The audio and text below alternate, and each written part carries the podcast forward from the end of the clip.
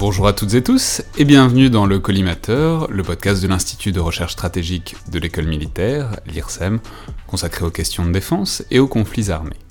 Je suis Alexandre Dublin et aujourd'hui j'ai le plaisir de recevoir Jonathan Paquin, professeur de sciences politiques à l'Université Laval à Québec et directeur de la revue Études internationales, qui est venu notamment à Paris à l'IRSEM pour parler d'un ouvrage qu'il vient de co-diriger, America's Allies and the Decline of US Hegemony, sur donc les relations entre euh, les États-Unis et leurs alliés, dont on va reparler, ainsi que de la situation peut-être plus large du Canada sur un plan stratégique et militaire. Donc bonjour Jonathan Paquin, merci beaucoup d'être là. Bonjour, merci. Euh, alors j'aurais voulu d'abord parler de ce livre donc, euh, qui va sortir et que vous venez présenter à Paris, donc America's Allies and the Decline of US Hegemony, qui examine donc les recompositions des relations entre les États-Unis et leurs alliés. Et je pense que donc il faut quand même peut-être commencer par euh, enquêter sur le postulat de départ, qui est fascinant et qui est un peu le cœur du sujet, qui est donc celui d'un déclin de l'hégémonie américaine, qui est bon un débat éternel et très important, mais c'est un débat entre ce qu'on appelle peut-être les déclinistes et les primacistes. Alors expliquez-nous de quoi il est question. Oui, alors euh, d'abord, merci pour, euh, pour cette invitation. Euh, le livre, vous l'avez mentionné tout à l'heure, eh bien, j'ai eu le plaisir de le co-diriger avec mon collègue Justin Massy de, de l'UQAM à Montréal. C'est un ouvrage dans lequel une douzaine d'experts viennent nous présenter leur, leur, vision du monde, les transformations qui, sont, qui sont celles que l'on connaît à l'heure actuelle et la réponse surtout des, des alliés des États-Unis, principalement des alliés libéraux, à ce déclin postulés ou avérés des États-Unis. Alors, vous mentionnez les primacists et les euh, déclinistes, comme on dit en anglais, donc les tenants de la primauté américaine et ceux qui, au contraire, perçoivent que les États-Unis sont en déclin. Je pense que la première chose qu'on doit dire à ce sujet, c'est que depuis les années 50, il y a des experts qui nous disent que les États-Unis sont sur le déclin. Hein. Il faut se rappeler, par exemple... C'est-à-dire que depuis qu'ils sont au sommet, on les annonce en déclin. Absolument. Alors, si je devais parier, je, je parierais sur le fait que les États-Unis finiront bien par décliner parce qu'ils ne peuvent plus monter. Ils sont déjà au sommet de la structure internationale. Mais dès les années 50, avec l'envoi euh, du Sputnik par les Soviétiques, je crois que c'était en 1957, il y a toute une littérature qui est apparue sur le fait que les Américains devaient absolument euh, combler le, le vide ou, ou, ou l'écart qui se creusait avec l'Union soviétique. Et donc, il y a eu ces, ces, oiseaux de malheur, si je puis dire, qui, qui nous ont dit, bon, les Américains sont sur le déclin, les Soviétiques euh, prendront le pas sur, d'un point de vue militaire sur les États-Unis, puis une vingtaine d'années plus tard, ou peut-être 25 années plus tard, c'était euh, l'économie chinoise, euh, pardon, l'économie japonaise, japonaise qui, qui, était vraiment très, très importante et qui était en pleine ascension dans les années 70. Et on a dit, ben, ça y est, l'économie japonaise prendra les devants sur l'économie américaine et s'en suivra une remilitarisation du Japon, etc. Donc, depuis toujours, bon, pas depuis toujours, mais depuis 1945, ou du moins le début des années 50, on parle de cette question du déclin. Ce qui semble un peu différent cette fois-ci, c'est qu'un très, très euh, grand nombre de chercheurs américains s'entendent sur le fait qu'il y a un déclin relatif de la puissance américaine. Donc, ce n'est pas un déclin absolu. Je pense qu'il n'y a personne aux États-Unis qui euh, fait l'argument que les Américains déclinent en termes absolus, mais lorsqu'on voit l'ascension militaire de la Chine, ses revendications en mer de Chine, lorsqu'on voit le retour de la Russie, bon, il y a un certain retour dans son, dans son étranger proche, en Europe de l'Est et un peu au Moyen-Orient, Force est de constater que les États-Unis sont effectivement en déclin, en déclin relatif. Je pense que le principal débat qui anime la communauté universitaire à l'heure actuelle, c'est de savoir ben, quel est l'impact de ce déclin relatif. S'agit-il d'un déclin rapide qui euh, nous conduira inévitablement vers un monde multipolaire dans lequel il n'y aura plus de principal pôle de puissance? Est-ce que c'est un monde dans lequel il y aura inévitablement confrontation avec la Chine, qui est en pleine ascension au niveau militaire et bien sûr au niveau euh, économique? Ou au contraire, s'agit-il plutôt d'un déclin relatif plutôt lent? Et considérant le fait que les États-Unis sont dans une catégorie à part en termes d'investissement militaire, euh, ils demeureront la première puissance encore pendant longtemps. C'est l'avis notamment d'auteurs comme Joseph Nye, par exemple, qui considère que l'erreur euh, principale que l'on fait à l'heure actuelle, c'est de faire des prédictions à long terme à partir de cycles de court terme.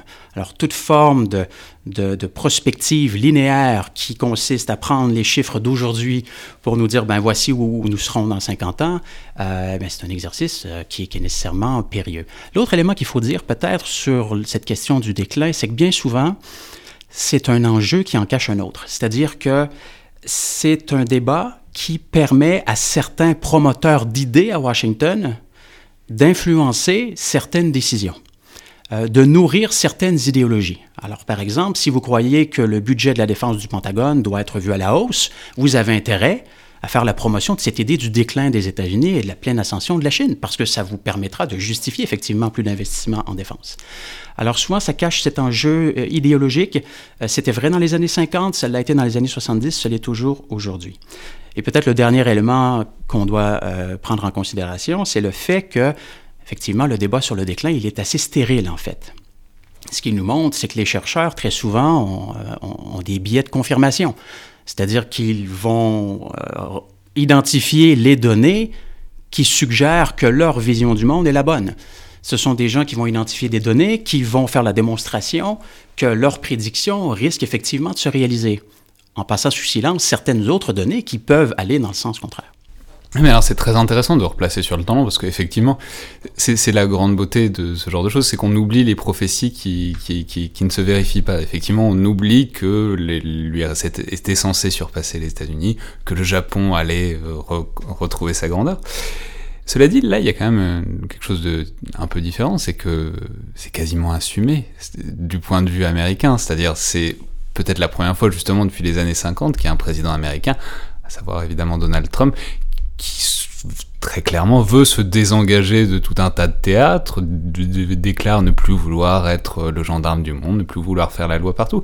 Ah, je veux dire, mais du coup, ça a aussi des conséquences euh, en termes de perception et des conséquences même performatives. C'est à partir du moment où la tête de l'État le plus puissant décide de ne plus vouloir faire la loi partout, bah, ça, va, ça, ça risque de se, ressentir dans les faits tout à fait. La première chose qu'on peut dire, peut-être avant d'enchaîner sur Trump, c'est que dès le début des années 2010, il y a des auteurs comme Christopher Lane, par exemple, qui publient des articles scientifiques, notamment dans International Security, euh, et, qui ont pour titre This time it's real. Cette fois-ci, c'est la bonne, c'est-à-dire que c'est véritablement le déclin qui, euh, qui s'amorce. Et on met beaucoup à ce moment-là l'accent sur le fait que la puissance hégémonique américaine, qui depuis 1945 assurait un appui matériel et financier à ses alliés, en prêtant notamment, euh, aux États européens lors de la reconstruction d'après-guerre, eh bien, ces mêmes États-Unis aujourd'hui euh, ont des déficits considérables, ont une dette intérieure mais aussi étrangère qui est de plus en plus importante. Et donc, ces États-Unis ont besoin d'emprunter à leurs alliés. Alors, c'est un peu le scénario inverse qui, euh, qui, qui s'opère et qui suggère effectivement que la puissance américaine est malade, qu'elle décline. Et c'était vrai bien, bien avant l'arrivée de Donald Trump. Alors cette transition systémique, on l'observait dès George Bush. Bon, il y a eu la guerre en Irak et la guerre en Afghanistan qui a un peu dopé la politique étrangère américaine, où on s'est dit, ça y est, c'est la superpuissance, on parlait d'empire, il y avait toute une littérature là-dessus. Mais en réalité, au niveau économique, il y avait déjà des signes d'essoufflement et de difficultés qui se sont évidemment concrétisés avec la crise financière de 2008-2009. Euh, avec les sommes colossales investies dans les guerres en Afghanistan et en Irak, etc. Et donc aujourd'hui, on se retrouve effectivement avec une puissance hégémonique américaine qui a de la difficulté à se maintenir. Euh, maintenant, lorsqu'on on, aborde la question du leadership, parce que l'hégémonie, c'est la puissance matérielle, mais c'est aussi la puissance idéale, c'est-à-dire la capacité de rallier un grand nombre d'États derrière sa cause. Et c'est ce que les Américains ont si bien fait depuis 1945. Ça explique en partie le succès de l'OTAN depuis 1949. Euh, et donc, c'est vrai qu'aujourd'hui, on se retrouve avec un président américain qui ne souhaite pas euh, assumer ce rôle euh, de, de, leader du monde libre, comme on dit souvent, euh, du moins ce qu'on raconte aux États-Unis. Euh, c'est un, un, dirigeant politique, comme vous le savez, qui est plutôt non interventionniste. La preuve, il vient de, de limoger John Bolton, qui est un interventionniste, ah, il faut qui dire est un néoconservateur. pardon, je vous interromps. Il faut dire qu'on enregistre ce podcast, je sais pas quand il sera diffusé, mais on l'enregistre le 11 septembre, le jour de l'anniversaire des 10 ans de l'IRSEM, et aussi le lendemain du jour où on vient d'apprendre que John Bolton euh, vient donc le conseiller à la sécurité euh, de, Donald Trump vient d'être limogé. Donc peut-être que quand ce podcast sera diffusé, euh, il y aura des conséquences en cascade, mais pour l'instant, on a juste la nouvelle qui vient de nous parvenir. Oui, tout à fait, mais je pense qu'un John Bolton, il y a 15 ans ou, un peu plus, serait demeuré en poste sous, sous George Bush fils. Il était ambassadeur aux Nations Unies pour... John Bolton, qui, rappelons-le, est connu comme un va-t-en-guerre éhonté, c'est la phrase, la blague récurrente, c'est John Bolton n'a jamais rencontré une guerre qu'il n'ait pas aimée. Absolument. Absolument. Donc, Trump le, limoge en, disant essentiellement Je suis en profond désaccord avec sa vision. de, de, de, l'action américaine à l'étranger, notamment par rapport au Venezuela, par rapport à l'Iran, par rapport à la Corée du Nord. Donc ça montre bien que c'est un, dirigeant qui n'est pas interventionniste. Ça ne veut pas dire en même temps que parce qu'on n'est pas interventionniste qu'on n'exerce pas de leadership. Euh, Barack Obama était non interventionniste malgré la Libye et malgré euh, le, sursaut de la guerre euh, en Afghanistan en 2009. Mais c'était quelqu'un qui exerçait toujours un grand leadership par ses idées, par les principes, par les valeurs qu'il mettait de l'avant. Euh, lorsqu'il, euh, lorsque Daesh, par exemple, l'État islamique, euh, s'est emparé de nombreuses villes en Irak et puis, puis en Syrie, très rapidement, il a été en mesure de constituer une coalition d'une soixantaine d'États, dont 10 ou 12 étaient membres de l'OTAN. Bon, c'est John Kerry qui avait le mandat de, de rallier ces, ces États. Euh, on était à ce moment-là, l'automne de 2014. Je pense qu'aujourd'hui, euh, Donald Trump serait incapable de rallier autant d'États à, sa cause pour faire une, guerre de ce genre. Et puis, encore une fois, il est non interventionniste, donc il y a peu de chances que ça se produise. Euh... Mais alors, c'est très intéressant, toujours, ces histoires, enfin, tout ce qui caractérise l'Empire américain, le déclin, etc. Parce que, alors c'est un peu l'historien qui parle là, mais c'est, je trouve que ça, ça ramène toujours à une perspective comparatiste sur les autres empires, notamment sur l'Empire romain, ça renvoie toujours à ce grand livre d'Edouard Gibbon qui est euh, l'histoire de la décadence et de la chute de l'Empire romain, qui est un livre critiquable, etc. Mais il y, a beaucoup de théories sur pourquoi les empires euh, montent et chutent, et une des théories, alors c'est pas celle de Gibbon, Gibbon disait que le problème c'était la perte de vertu civique, ce qui serait une comparaison aussi intéressante avec les États-Unis peut-être. Mais il y a une théorie qui est très fréquente, c'est la théorie de ce qu'on appelle l'overstretch. C'est-à-dire que les empires éclatent finalement quand ils s'étendent trop. Euh, c'est valable pour Rome, ça peut être valable pour la Chine impériale, etc. Donc, ce que je veux dire, c'est que de ce point de vue-là, considérer toutes les interventions américaines comme des caractéristiques d'un empire qui fonctionne, enfin, d'un impérialisme qui fonctionne, c'est aussi peut-être euh, fermer les yeux sur le fait que ça peut être autant de facteurs euh, qui peuvent amener à son éclatement. Oui, tout à fait. D'abord, la question du terme empire était, est très controversée aux États-Unis parce que pour plusieurs Américains, les États-Unis ne sont pas à la tête d'un empire, mais ce sont plutôt une puissance hégémonique, c'est-à-dire qu'ils réussissent à influencer le monde, à amener les autres à penser comme eux, sans e-, être obligé nécessairement d'annexer les territoires, de, piller les richesses, ou enfin, vous voyez ce que je veux dire. Euh, aux États-Unis, chez une certaine gauche peut-être un peu plus critique, je fais référence entre autres à l'historien Howard Zinn, par exemple, et à d'autres, oui, on parle d'empire. On dit non, mais en fait, c'est un peu un type d'empire 2.0, en réalité, euh, c'est ce que c'est.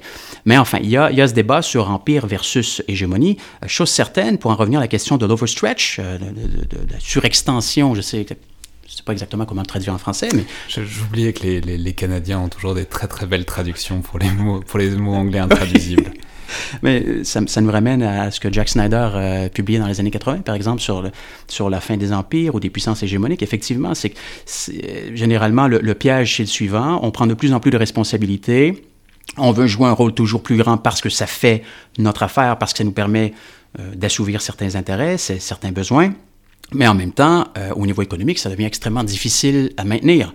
Et après un certain temps, on, constate que l'économie euh, n'est plus, ou plutôt le, le, militaire n'est plus vraiment reflété par le, la, la, puissance économique. Donc il y a un manque de correspondance entre la puissance économique et la puissance militaire, ce qui amène éventuellement à un déclin ou enfin une brisure, une cassure. Euh, ça guette bien entendu les États-Unis. Oui, mais alors du coup, c'est très intéressant puisque vous avez convoqué le, terme alternatif, c'est donc l'hégémonie, l'hégémon. Encore un peu d'histoire, mais l'hégémon, euh, c'est un mot grec qui vient de l'époque des guerres du Péloponnèse et où c'était, ben, dans toutes les ligues et dans toutes les alliances, c'était l'idée qu'il y avait une puissance qui dirigeait les autres, qui collectait l'argent, etc. C'était ça l'hégémon. Et d'ailleurs, le problème, c'est que souvent l'hégémon euh, prenait un, peu trop de puissance, c'est le moment où les autres cités s'en allait parce qu'on parlait du passage de l'hégémon à l'arquet. Bref. Mais du coup, si on applique le concept à la situation américaine, comment est-ce que vous concevez cette hégémonie Et comment est-ce qu'on, disons, on pourrait remodeler le concept peut-être pour, euh, bah, pour coller à ce qui est en train de se passer entre l'Amérique et ses alliés, puisqu'on vient de parler de l'Amérique, mais le fond de, de, de, votre ouvrage, c'est sur euh, la manière dont les alliés perçoivent cette évolution. En fait, le, cœur de l'ouvrage porte sur euh, cette deuxième notion de l'hégémonie. La première, première notion très euh, classique, c'est l'idée d'une accumulation de puissance et d'une imposition de la part d'un État d'un certain nombre d'idées, de valeurs, d'institutions sur d'autres États. La deuxième grande définition de l'hégémonie, c'est la question du leadership. la capacité, encore une fois, de rallier un grand nombre d'États à sa cause. Et c'est cette définition qui nous intéresse, puisque ce que nous cherchons à voir, premièrement, c'est quelle est la perception des principaux alliés des États-Unis face à ce, débat sur le déclin relatif. Est-ce qu'on perçoit effectivement qu'il y a des euh, déclin? Est-ce qu'il est rapide? Est-ce qu'il est plutôt lent? Et comment est-ce que ces États, principalement des États d'Asie-Pacifique et d'Europe, incluant aussi le Canada, qui est un peu à mi-chemin entre les deux, comment est-ce que ces États s'adaptent à cette nouvelle réalité si on, voit véritablement une transformation dans l'ordre dans l'ordre des choses.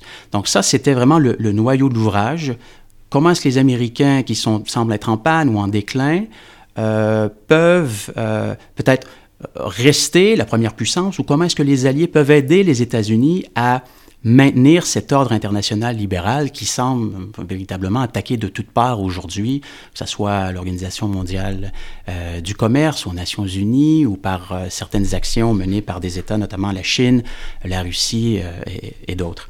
Euh, donc l'ouvrage véritablement euh, jette le, le, décor, si vous Simplement, voulez. on en a oui. déjà parlé notamment dans des podcasts sur la Chine, mais sur le fait que notamment au travers des routes de la soie, donc la Belt and Road Initiative, enfin, la Chine se présente, euh, c'est intéressant parce que vous parlez de cet ordre mondial libéral. La Chine s'attache beaucoup à se présenter comme un modèle alternatif aux États-Unis au sens non libéral politiquement, libéral éventuellement économiquement dans une certaine mesure. Mais voilà, c'est l'idée que, en fait, enfin, pour la première fois depuis la chute de l'URSS, il y aurait des modèles alternatifs viables qui se présenteraient, par exemple, à travers le modèle chinois. Oui, tout à fait. Et d'ailleurs, c'est très intéressant cette question du modèle alternatif. C'est une question qui est intéressante parce que si on remonte à la guerre froide, il y avait donc confrontation entre deux modèles qui évoluaient grosso modo de manière parallèle. Euh, il n'aurait pas été poss possible à l'époque pour un allié de l'OTAN ou un allié fidèle des États-Unis de dire bon ben moi je j'entre en, en, relation économique avec l'Union soviétique, je tisse des liens militaires avec l'Union soviétique. Ça aurait été impensable à l'époque dû à la structure du système international qui était bipolaire.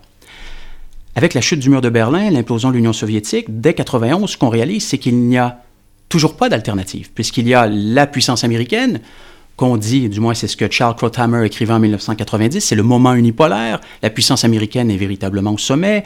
L'économie de la Russie est quoi, sensiblement la même que, la, que, que la grandeur de l'économie turque au début des années 90. Donc la Russie n'est pas véritablement une menace. La Chine est toujours, mon Dieu, dans, dans, dans, dans une économie bien planifiée. On n'a pas encore accepté l'économie de marché, etc. Donc c'est pas non plus une menace possible.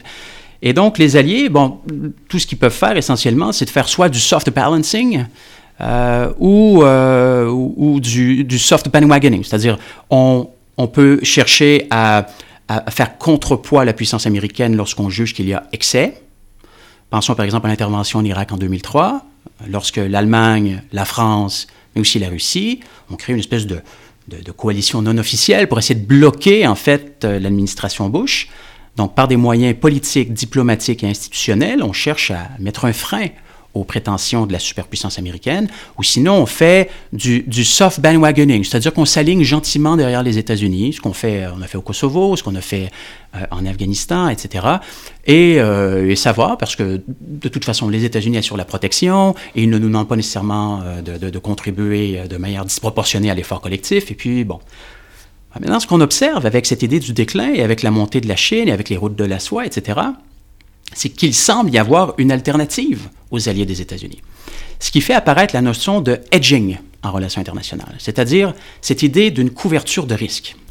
La... Hedging, on, va le dire, c'est un terme qui est issu de l'univers des paris. C'est l'idée qu'on parie sur les, Que quand il y a un pari, on peut parier sur une équipe ou l'autre. En fait, si on parie sur les deux en même temps, on risque de s'en sortir avec un petit profit quand même. Quoi. Non, tout à fait. Alors, c'est un terme qui nous vient de la finance. Euh, c'est un terme qui remonte au 17e siècle. C'était effectivement l'idée de, couvrir les risques en, cherchant à soit à, multiplier les, les, les, gageurs euh, pour ne pas tout perdre essentiellement. C'était de, de, de, répartir nos œufs dans plusieurs paniers. Lorsqu'on se retrouve dans un système international comme celui que l'on connaît à l'heure actuelle, euh, un système international dans lequel il y a beaucoup d'incertitudes, beaucoup de volatilité, ne serait-ce que parce que le président Trump peut tweeter une chose et son contraire à 24 heures d'avis, les États, qu'ils soient alliés fidèles ou partenaires stratégiques, vont chercher à accroître leur autonomie, à diversifier leurs partenariats. Ils vont chercher à être un peu plus ambigus dans leurs intentions.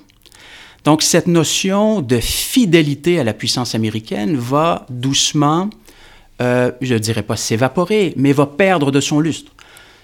Et ma, enfin, une des études que je mène à l'heure actuelle, qui est un peu la suite de l'ouvrage que, que, nous euh, publions donc tout prochainement chez Rutledge, c'est de considérer que les États sont des investisseurs dans un monde incertain aujourd'hui et que plusieurs alliés des États-Unis vont par exemple accepter de signer des contrats extrêmement lucratifs avec la Chine, dans le cas euh, du Belt and Road Initiative par exemple, ce que l'Italie a fait en mars dernier. Elle a besoin de, de, financement, notamment pour le port de Trieste, pour ses infrastructures et tout malgré le fait que l'administration Trump avait mis en garde le gouvernement du premier ministre Conte de ne pas signer ce type d'entente. Alors, l'Italie l'a fait parce qu'elle y voit une opportunité considérable pour son économie. Et de toute façon, les Américains n'ont pas de modèle alternatif à proposer. Oui, surtout alors qu'ils se dégagent. Alors que eux se dégagent en même temps de ce genre de partenariat. Absolument. Alors, c'est aussi le jeu que fait la Grèce, c'est le jeu que fait le Portugal, c'est euh, le jeu que fait la Turquie maintenant dans le domaine plus militaire qu'économique.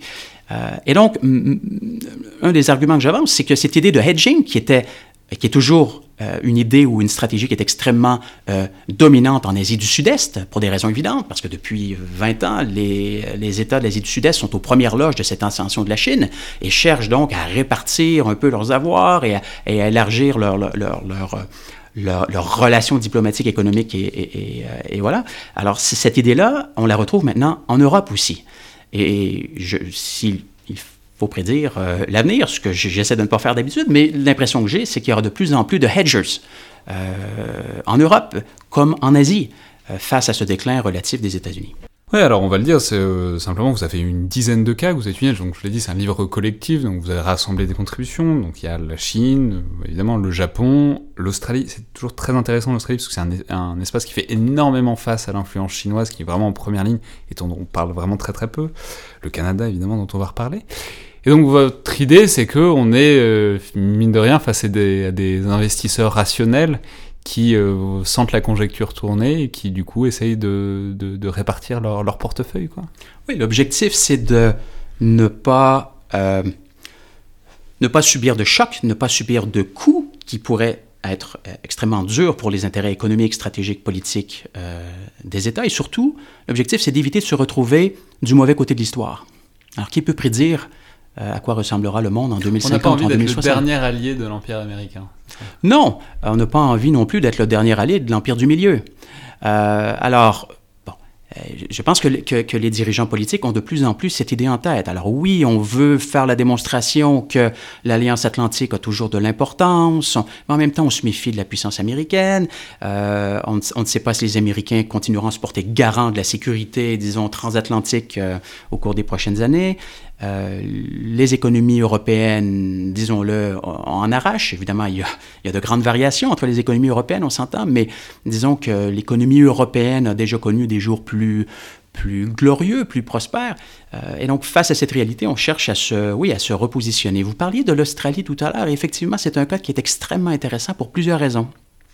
Moi, je considère que l'Australie, c'est un peu l'avant-poste de, ce qui nous attend. Euh, les Canadiens, généralement, face à la Chine, euh, vont réagir 8 ou 10 ans après, après les Australiens, pour, pour des raisons évidentes. L'Australie est certainement l'État qui est le plus dépendant au niveau économique de la Chine, plus dépendant que la Corée du Sud, par exemple. Vous savez, les, les Australiens et les Chinois ont signé un traité de libre-échange en 2015.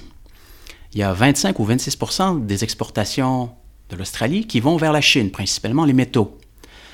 Alors lorsque votre premier partenaire commercial, parce que c'est le cas, c'est Pékin, vous avez intérêt à être euh, gentil, sympathique avec, avec, l'Empire du Milieu. Ce qui est intéressant de constater, par exemple, c'est que lorsque l'on regarde ou qu'on consulte les documents euh, stratégiques produits par l'Australie à la fin des années 2000, un White Papers par exemple sur la défense, on qualifie la Chine de risque stratégique. Et six ans plus tard, en 2015, dans les derniers documents d'orientation, on considère que la Chine, c'est un partenaire stratégique euh, aux, multiples facettes, en fait.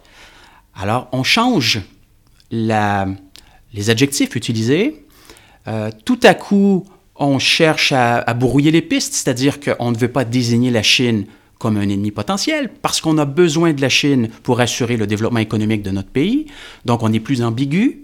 Euh, en même temps, on fait le grand écart, c'est-à-dire que d'un côté, on intègre de plus en plus l'économie avec la Chine, et de l'autre, on cherche à renforcer nos liens sécuritaires avec les États-Unis. Alors, c'est une situation intéressante. C'est euh, un grand écart qui risque d'être difficile à, maintenir, selon moi, au cours des, des prochaines années.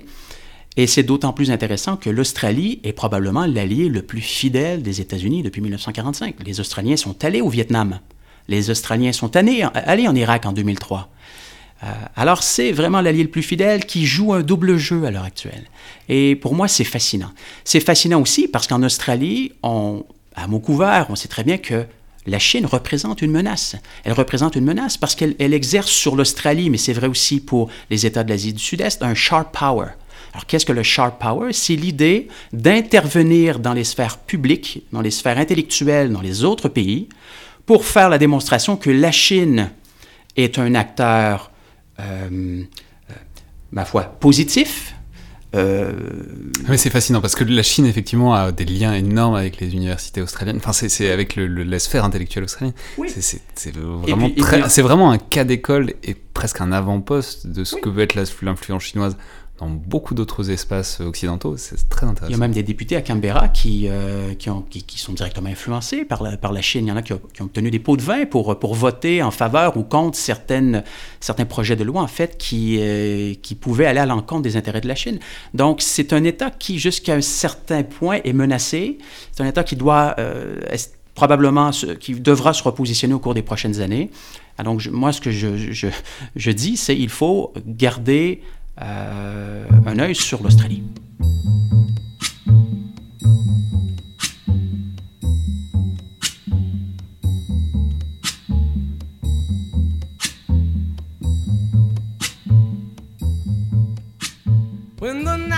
Alors, votre présence est aussi une très belle occasion pour pouvoir parler du Canada, évidemment, puisque, bon, D'abord parce que c'est un cas extrêmement intéressant et extrêmement stratégique par lui-même, mais aussi révélateur des tensions entre les États-Unis et leurs alliés depuis quelques années, évidemment.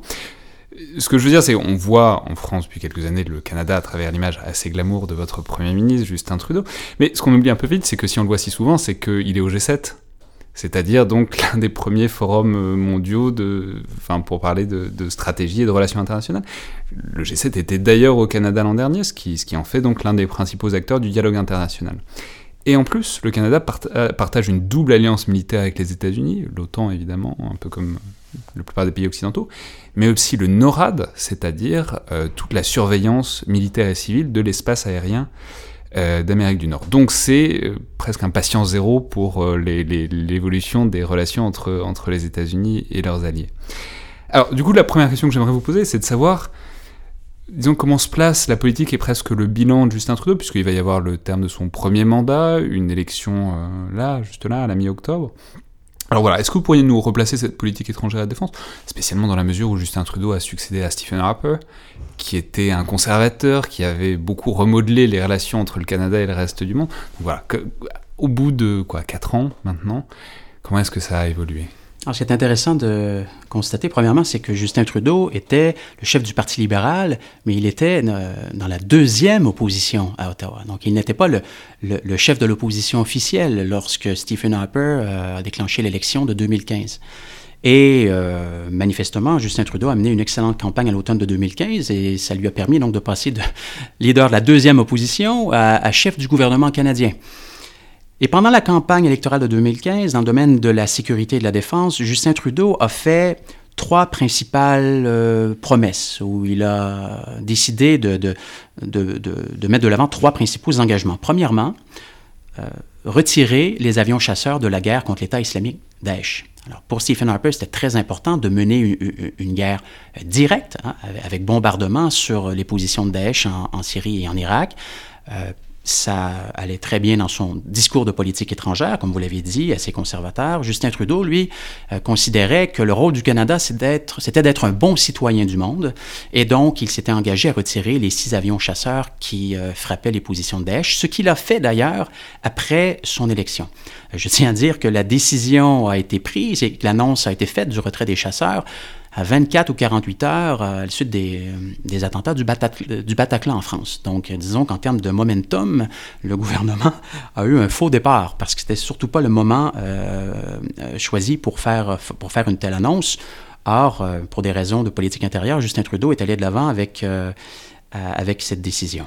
La deuxième promesse faite en 2015 par Justin Trudeau, c'était celle qui consistait à ne pas se procurer d'avions F-35 de la compagnie Lockheed Martin pour un ensemble de considérations, notamment parce que c'était un avion qui était, selon plusieurs observateurs canadiens, mal adapté aux réalités canadiennes, et deuxièmement parce que les coûts étaient en pleine explosion. On nous annonçait... Euh, Je le dis souvent, c'est un des fils rouges de ce podcast. À chaque épisode, à peu près, il y a quelqu'un qui vient se moquer du F-35, donc je suis, je suis content que vous, vous ayez traversé l'Atlantique pour, euh, pour perpétuer cette tradition. Alors, alors, ce qui est intéressant, c'est que Justin Trudeau, au lieu de dire, ben écoutez, tout est sur la table, nous verrons quel genre d'avion chasseur nous choisirons d'acheter. Il a dit, moi, je n'achèterai pas le F-35. Alors, quatre ans plus tard... C'est la plus belle, c'est l'idée la plus brillante du monde, quatre ans plus tard. Le problème, c'est que quatre ans plus tard, euh, Lockheed Martin est toujours dans la course, et s'il si, fallait parier, je vous dirais que le Canada se procurera les F-35 euh, à, court ou moyen terme. Écoutez, je peux me tromper, euh, il y a aussi le Super Hornet de Boeing qui est dans la course, etc., mais je pense que le F-35 euh, a, de bonnes chances. Et puis la troisième, euh, le troisième engagement pris par Justin Trudeau en 2015, c'était celui de ramener le Canada sur la scène internationale. On disait Canada is back, le Canada est de retour, et ça devait passer par l'engagement du Canada au sein de missions de la paix. Et ce qu'il faut constater dans ce domaine, c'est que manifestement, l'éléphant a accouché d'une souris, comme on dit, parce qu'il y a eu euh, quelques engagements, et je pourrais y revenir dans quelques minutes, mais on nous a fait, miroiter euh, un engagement considérable dans l'émission de paix de l'ONU, et puis euh, au fond, on a fait, bon, on a participé à l'émission au Mali, la MINUSTA, je pense qu'on a bien fait. MINUSMA, pardon, merci. Je pense qu'on a bien fait, euh, mais dans l'ensemble, il y avait relativement peu de militaires. On avait euh, des, hélicoptères qui étaient euh, chargés essentiellement du transport et, du transport notamment pour des raisons médicales. Mais ce qui est intéressant, c'est qu'il y, y, a un passé assez lourd de ce point de vue-là pour le Canada, notamment parce que le Canada a été un très grand partenaire des États-Unis en Afghanistan où ils ont, enfin les forces canadiennes ont payé un assez lourd tribut. Euh, d'ailleurs, ça a été des, missions assez, assez périlleuses. Donc euh, voilà, c'est, je veux dire, le, Canada a une réelle tradition d'intervention euh, étrangère, quoi, de projection de force en tout cas sur différents théâtres. Oui, surtout depuis les années 90. Alors, ce qu'il faut comprendre, c'est que dans les années 90, pour des raisons de transformation systémique euh, de, l'ordre des choses, l'ordre du monde, le Canada a décidé d'opérer euh, une transformation stratégique. On est passé de mission de maintien de la paix, ce qu'on faisait très bien, ce qu'on faisait euh, depuis, mon Dieu, depuis les années 50, début 60, à des interventions au sein de, de l'OTAN. En fait, toutes les interventions qui ont été menées par le Canada depuis les années 90 ont été faites au sein de l'OTAN. Euh, qu'il s'agisse de la Bosnie, euh, de l'Afghanistan, euh, de l'intervention en Libye en 2011, ou plus récemment, parmi cette grande coalition d'une soixantaine de, pays, il y en a dix ou à peu près qui étaient de l'OTAN, dont le, dont le Canada. Donc oui, le Canada est vraiment un pilier de la défense et de la sécurité du Canada. Le Canada a payé un, lourd tribut dans cette guerre. on a perdu 158 soldats et trois civils, pour un total de, de 161 personnes qui qui ont perdu la vie dans le cadre de, ce conflit. Et donc, euh, en termes de pertes, le Canada est le troisième plus important joueur après les États-Unis et, le Royaume-Uni. Donc ça permet aux Canadiens... quand on rapporte en plus à la taille des forces, euh, c'est de très loin proportionnellement le, pays qui a payé le, oui. lourd tribut. Quoi. Oui, et puis il faut, faut garder en tête qu'on a eu, euh, au plus fort de la guerre, 2000, 2700 euh, soldats à peu près euh, en, Afghanistan et la taille de l'armée canadienne est, est assez, euh, assez restreinte, comme vous l'avez dit. On a moins de 100 000 hommes.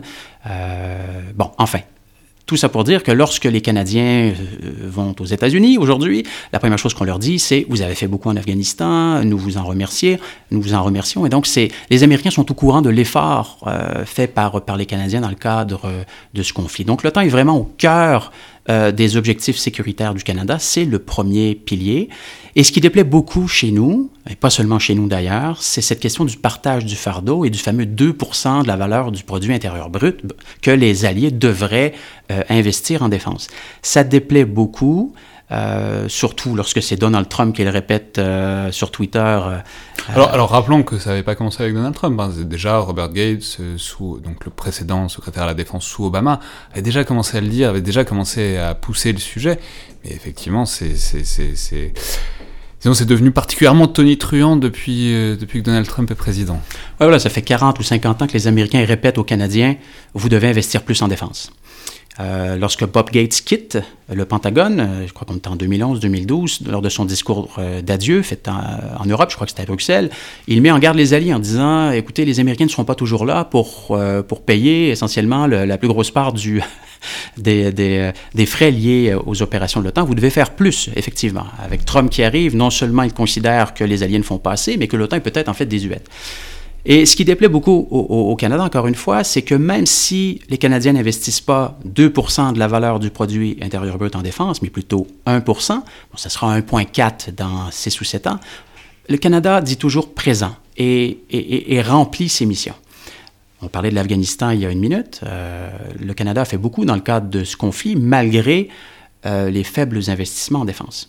Alors, il y a bien sûr des membres de l'OTAN, au nombre de 5 ou de 6, qui aujourd'hui investissent l'équivalent de 2 de leur produit intérieur brut en défense. Mais parmi ces États, et je, je ne les nommerai pas par, par gentillesse ou par courtoisie canadienne, mais parmi ces États, il y en a certains qui sont, euh, je pense qu'on dit chez vous, euh, aux abonnés absents, c'est-à-dire qu'ils ne sont nulle part, on ne les voit pas, ils sont, invisibles, euh, ils ne contribuent pas à l'effort collectif, mais ils investissent 2 donc on devrait les laisser tranquilles.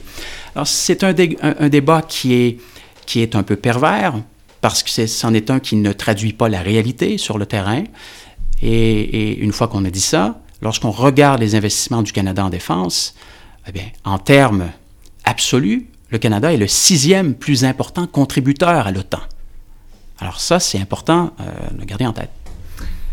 Non, mais du coup, la, question, voilà, disons, l'une des questions de fond, l'un des spectres derrière ça, c'est évidemment l'évolution de la relation avec les États-Unis, puisqu'on l'a dit, même si tout ça n'est pas nouveau.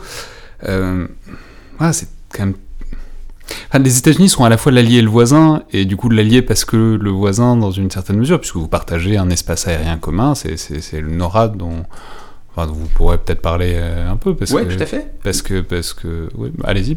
Bah, le NORAD, c'est le deuxième pilier de la défense du Canada. Alors, on a parlé de l'OTAN en premier, c'est avril 49 euh, euh, que, que, les principaux alliés se sont entendus pour créer cette, cette, alliance transatlantique.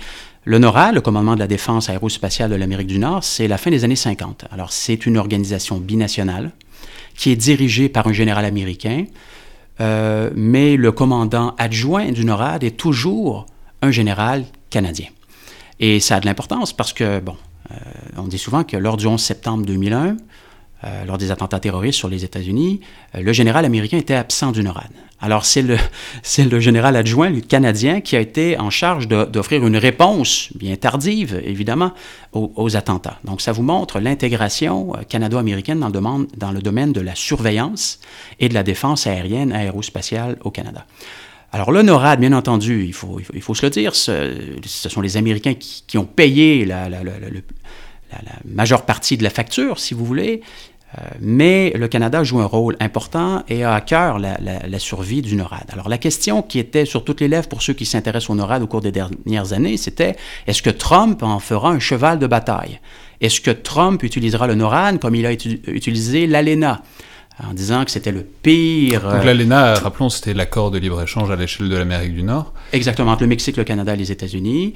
Et il en a fait un slogan électoral en disant essentiellement que c'était le, plus mauvais euh, traité de libre-échange signé par les États-Unis. Et ça a amené le Canada, le Mexique et les États-Unis à renégocier cet accord au cours des dernières années. Et plusieurs disaient, ben, on espère que Trump ne mettra pas la main sur l'entente du NORAD parce que les Américains, encore une fois, paient le plus clair de la facture. Le Canada est un joueur, euh, somme toute, euh, secondaire dans, toute l'histoire. Et ça n'a pas été le cas. Non seulement ça n'a pas été le cas, mais les, nos bureaucraties respectives ont réussi au cours des dernières semaines à s'entendre sur un plan de modernisation des effectifs militaires dans le cadre du NORAD, les aérodromes, les stations de radar dans le Grand Nord canadien, les satellites et tout. Parce que rappelons, enfin, vraiment, le NORAD, c'est à la base, c'est aussi pour euh, prévenir les, les bombardiers soviétiques, quoi. Enfin, originellement, c'est ça. Tout à fait. Et du coup, ben, ça a aussi évolué, mais maintenant, c'est aussi la surveillance spatiale, c'est aussi. Enfin, je veux dire, c'est vraiment le. Pas le dôme de fer, mais c'est un peu le bouclier euh, aérien euh, de l'Amérique du Nord. Quoi. En fait, oui, vous avez, vous avez raison de dire que c'est un peu le bouclier, mais en même temps, euh, le, le, bouclier antimissile que les Américains ont mis de l'avant dès 2005 sous Bush 43, eh bien, le Canada n'y a jamais souscrit. Le Parti libéral, à cette époque, qui était dirigé par Paul Martin, a refusé l'invitation de Condoleezza Rice à, joindre le, bouclier antimissile pour des raisons de principe, mais aussi beaucoup pour des raisons électorales. C'est-à-dire que plusieurs membres du Parti libéral du Canada, notamment les membres au Québec, étaient contre le bouclier antimissile. Ils craignaient une militarisation de l'espace, et donc ça allait à l'encontre de, de cette identité canadienne, si vous voulez. Alors c'était non bouclier antimissile.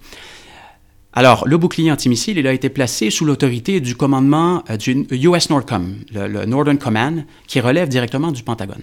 Donc, le NORAD n'est pas responsable du bouclier antimissile. Ce qui veut dire qu'à Colorado Springs, au Colorado, qui est le quartier général du NORAD, il y a des Américains et des Canadiens qui travaillent ensemble sur une base quotidienne et qui donc s'affairent à surveiller l'espace, euh, l'espace aérien. Mais s'il devait y avoir, par exemple, un missile intercontinental envoyé euh, de Pyongyang, certainement pas de Pyongyang, mais de Corée du Nord, euh, les Américains devraient quitter la table, ou plutôt on demanderait aux Canadiens de quitter la table pour permettre au US Northern Command de prendre la décision qui s'impose, qui crée donc une chaîne de commandement un peu particulière euh, ça crée une sorte de, cassure dans les, bonnes relations militaires entre Canadiens et Américains. Plusieurs aimeraient voir cette situation corrigée, modifiée. Et tout le monde s'attendait en fait à ce que le Canada intègre le bouclier antimissile euh, en 2014, 2015 ou 2016. Il y a une commission du Sénat à Ottawa qui a rendu un rapport euh, voté à l'unanimité par tous les, les, sénateurs canadiens qui disait oui, le Canada devrait aller de l'avant avec le bouclier antimissile, considérant le fait que les menaces ont changé, que la Corée du Nord est plus menaçante qu'elle était, notamment, eh bien, Justin Trudeau, après son élection, n'en a pas parlé. Non seulement il n'en a pas parlé, mais dans la nouvelle politique de défense du Canada, et c'est très important d'en parler, qui a été adoptée en 2017, on ne dit mot du bouclier antimissile. On retrouve cette idée du bouclier nulle part dans le document. Euh, alors, force est de constater que le Parti libéral refuse toujours de s'associer au bouclier antimissile. Et la raison pour laquelle cette décision a été prise, elle est certainement en partie idéologique, mais je pense aussi que le gouvernement Trudeau cherchait à réduire au minimum les sujets de discussion avec l'administration Trump, sachant que c'est extrêmement difficile de prédire, l'issue des, discussions. Euh, les choses changeront peut-être après octobre 2019, si les conservateurs notamment devaient reprendre le pouvoir sous euh, la direction d'Andrew Scheer. Euh, M. Scheer a d'ailleurs indiqué que s'il était élu euh, à la tête euh, du pays, qu'il irait de l'avant avec le bouclier antimissile, mais pour l'instant, il n'y en a pas.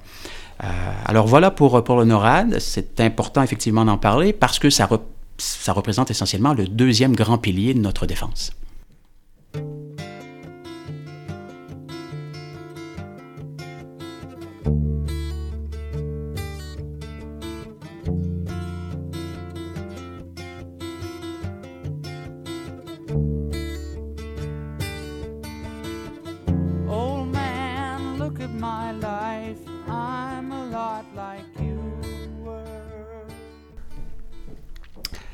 Ouais, mais du coup, tout ça pose la question, euh, enfin vraiment de, l'intensité de l'alliance avec les États-Unis, puisque bon, on en parlait beaucoup euh, à l'époque où c'était avec Obama, on parlait même d'une bromance entre, Justin Trudeau et Obama, ce qui renvoyait au fait que tous les deux étaient plutôt jeunes, plutôt dynamiques et qui semblaient s'entendre très bien.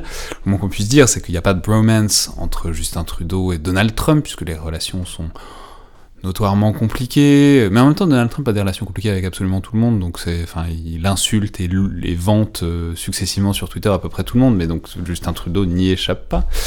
Mais bon, voilà, du coup, comment est-ce que vous qualifieriez, disons, cette relation actuellement et, disons, dans le futur prévisible, quoi?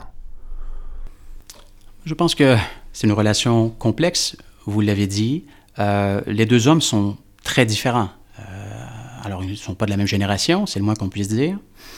Euh, Justin Trudeau, en 2015, lorsqu'il est élu, il dit en anglais euh, It's now the sunny ways. Alors, c'est la voie ensoleillée pour le Canada. C'est une expression employée par un premier ministre 100 euh, ans plus tôt, qui était Wilfrid Laurier, mais enfin, peu importe ce qu'il voulait dire par là, c'était que le Canada, oui, il est de retour, mais ce sera une puissance, ou une puissance, une puissance morale ou ça sera un État qui euh, sera constructif sur la scène internationale. Le côté clair de la force. Le côté clair de la force. Hein, c'est ouais, un peu l'idée de Luke Skywalker face à voilà, Darth Vader. Et c'était un peu ça. Et on parlait du Canada de retour, le multilatéralisme. Euh, une des premières décisions en politique étrangère prises par Justin Trudeau, ça a été d'inviter le secrétaire général de l'ONU, Van Ki-moon, à Ottawa. Euh, et lors d'une conférence de presse, le, notre premier ministre a rappelé que les Nations Unies, que le multilatéralisme, c'était au centre de l'action du Canada. Et puis, en novembre 2016, évidemment, il y a eu l'élection de Donald Trump qui est venu un peu briser les rêves ou, euh, le, plan d'action du gouvernement canadien un président américain, donc, qui nous dit America is back, euh, qui nous dit les États-Unis ne sont pas le gendarme du monde, un président qui répète qu'il n'a pas été élu. La, contradiction entre ces deux phrases est par ailleurs intéressante. Mais ce qui est intéressant, c'est que vous avez rappelé aussi tout à l'heure que Justin Trudeau, en arrivant, donc pas si longtemps avant, avait aussi dit Canada is back. Tout à fait. donc tout le monde est de retour, mais pour faire quoi? Alors voilà, euh, le Canada est de retour et l'Amérique nous dit alors nous on quitte la table. On est de retour en quittant. Voilà. Alors, ce qu'il ce qu'il faut bien comprendre, et, je sais que c'est un peu controversé que de parler en ces termes, mais considérant euh, l'interdépendance entre le Canada et les États-Unis, considérant que le libre-échange représente quoi, 20 ou 25% de notre produit intérieur brut, euh, et là je fais référence aux exportations vers les États-Unis, que nous sommes un membre de l'OTAN, que nous sommes un membre du NORAD, le Canada se retrouve dans une situation de, semi-souveraine, en fait. Et c'est ce qui est controversé, de dire que le Canada est un État un peu semi-souverain, c'est-à-dire qu'il n'y a aucune décision en politique étrangère qui est prise chez nous sans qu'on ait une idée précise de la réaction des Américains. Vous allez me dire que ce n'est pas propre au Canada, vous avez raison, mais certains pays, le vôtre notamment, ont un peu plus d'autonomie en la matière, ne serait-ce que parce que la France est membre du Conseil de sécurité, que la France est une puissance nucléaire, etc. Euh, mais chez nous, il faut faire donc extrêmement attention. Et donc, avec un président imprévisible et Tony Truant, il faut en fait essayer de faire le moins de vagues possible. Il faut mesurer chaque mot que l'on emploie. Il faut surtout attendre que les nuages passent et que le soleil revienne. Alors, on ne sait pas si le soleil finira par revenir en novembre 2020 ou en novembre 2024. Euh, mais Vous voulez dire en fait que le Canada marche sur, les, sur des œufs pendant que Donald Trump casse la porcelaine, quoi. Euh, oui, essentiellement, c'est une belle façon euh, de, de, l'illustrer. Donald Trump est l'éléphant qui brise tout dans le magasin de porcelaine. Le Canada est à l'extérieur, il marche sur les œufs. Voilà, c'est un peu ça. Et, et les États-Unis demeurent notre principal partenaire stratégique et notre principal partenaire économique. On a beau chercher à diversifier notre économie ou à diversifier nos partenariats politiques, etc. C'est ce qu'on tente de faire notamment avec la France depuis 2016. Hein. Il y a eu une entente entre votre président, le président Macron et le premier ministre euh, Trudeau à l'effet qu'il était nécessaire de se rapprocher, d'avoir euh, des points de vue convergents sur un certain nombre d'enjeux politiques et, diplomatiques. Mais la réalité, c'est que nous sommes en Amérique du Nord et que la France est au cœur de l'Union européenne et que les choses ne sont pas toujours euh, faciles à cet égard. La réalité, donc, c'est que l'oncle Sam, c'est notre principal partenaire, c'est notre premier allié, hein, il faut le dire, euh, et que ça crée euh, des situations pour le moins complexes. Donc les, gouvernements canadiens, en fait le gouvernement canadien depuis novembre 2016, euh, procède un peu à un exercice de funambule. Hein. On ne sait pas exactement si on sera en mesure de rester sur, sur, le fil qui a, qui a été tracé. On a toujours un peu peur de tomber essentiellement. Alors voilà. Un, dernier sujet sur lequel j'aimerais vous entendre, mais qui, renvoie aussi à ça, parce que c'est un sujet que les États-Unis et le Canada partagent pour des raisons géographiques, c'est la question de l'Arctique. Euh, parce que bah, le Canada est probablement le, le, pays qui a le plus de territoire en Arctique, mais qui en même temps exerce dessus une souveraineté très limitée, notamment parce que ce sont des régions extrêmement peu peuplées, évidemment. Mais l'Arctique est en train de devenir une région de plus en plus stratégique avec le réchauffement climatique. Il y a des voies de passage qui s'ouvrent, des voies de navigation. Il y a d'immenses ressources, euh, notamment d'hydrocarbures, qui sont probablement là-bas. Donc voilà, est-ce que, disons, comment est-ce que vous envisagez ça? Comment est-ce que vous envisagez le rôle et les perspectives du Canada d'un point de vue stratégique et aussi sécuritaire par rapport à cet espace qui est en train de se replacer quand même très très vite au centre de toutes les attentions depuis quelques années? Oui, alors il y a plusieurs enjeux euh, en Arctique. La première chose qu'on doit garder en tête, c'est que c'est une priorité, j'ai envie de dire, absolue du ministère de la Défense et du gouvernement canadien pour les raisons que vous avez évoquées. C'est euh, concrètement, s'il y a des bateaux russes qui peuvent directement passer euh, pour atteindre le Canada, c'est un vrai problème, quoi. Oui, par contre, ce qu'on doit euh, garder en tête, c'est que dans le dossier du passage du Nord-Ouest, vous savez que c'est contesté. Les Canadiens disent que le passage du Nord-Ouest, ce sont des eaux intérieures et donc les autres pays ont la responsabilité de demander la permission au Canada avant, avant de passer. Le passage du Nord-Ouest, c'est magnifique parce que c'est une, une expression qui n'a pas changé depuis le XVIe siècle. C'est, euh, c'était déjà ce que, ce que, ce, que, les premiers navigateurs européens cherchaient, c'était l'idée qu'il y avait un endroit où le continent américain s'arrêtait au nord et qu'il y aurait moyen de passer euh, au nord du continent américain. Donc, euh, pardon. Tout à fait. Mais alors, dans ce dossier, les Américains sont en désaccord avec notre point de vue. Eux considèrent que c'est un détroit international et donc n'importe qui peut, euh, peut, peut, passer. Dans les années 80, les deux gouvernements ont accepté d'être en désaccord. En anglais, on dit We agree to disagree. donc, étant donné la... Les États-Unis qui ont par ailleurs évidemment un intérêt direct, puisqu'ils ont l'Alaska qui est juste à côté.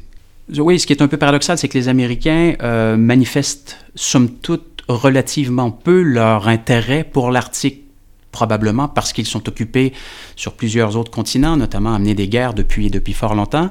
Euh, et, les Américains pourraient aussi être mieux équipés pour euh, faire face, euh, oh à la réalité de l'Arctique en ayant plus de, de brise-glace, etc. Mais somme toute, la superpuissance américaine demeure peut-être trop peu investi en Arctique. Alors, qui fait la, alors que la Russie s'intéresse énormément, fait des expéditions, enfin vraiment, ça devient une... une Et la Chine maintenant aussi, qui a des brises-glaces. Alors, euh, donc, we agree to disagree avec les Américains, ce qui est une bonne chose parce que ça nous permet de régler nos enjeux de manière politique. On ne tombe pas dans le légal, on reste dans le politique, la relation est relativement bonne, c'est très bien. Pour ce qui est des Russes, les Russes comprennent le point de vue des Canadiens par rapport au passage du Nord-Ouest parce qu'eux font des revendications similaires, pour le passage du Nord-Est. Alors, ils n'ont pas intérêt à dire que le passage du Nord-Ouest est un nom international pour par la suite chercher à faire la démonstration que le passage du Nord-Est euh, leur appartient. Euh, le problème, c'est davantage, en fait, avec les Américains, euh, potentiellement avec, avec la Chine, avec qui on a des relations qui sont drôlement moins étroites, et puis aussi avec l'Union européenne, qui euh, considère aussi que ça devrait être un passage ouvert, en fait, ouvert à la navigation. Le problème, vous l'avez mentionné tout à l'heure, c'est que le Canada est un tout petit pays, extrêmement grand sur la carte du monde, mais un tout petit pays de 37 millions d'habitants, ce qui est un peu moins que la population de l'État de Californie. Euh, il faut, garder cela en tête. Nous avons assez peu de population dans le Grand Nord. 90 de la population canadienne vit à 200 km de la frontière américaine. Alors le reste, il y a évidemment les Premières Nations, il y a les Inuits, il y a les Rangers qui patrouillent euh, au nord, euh, mais c'est un territoire qui est extrêmement difficile à, protéger, mais aussi à utiliser. Alors il y avait cette idée sous Stephen Harper à l'époque, on disait You gotta use it or lose it. Donc, si on n'utilise pas le territoire, si on ne fait pas la démonstration que nous sommes présents, ben, d'autres pourront justifier, euh, en fait, que le territoire leur appartient.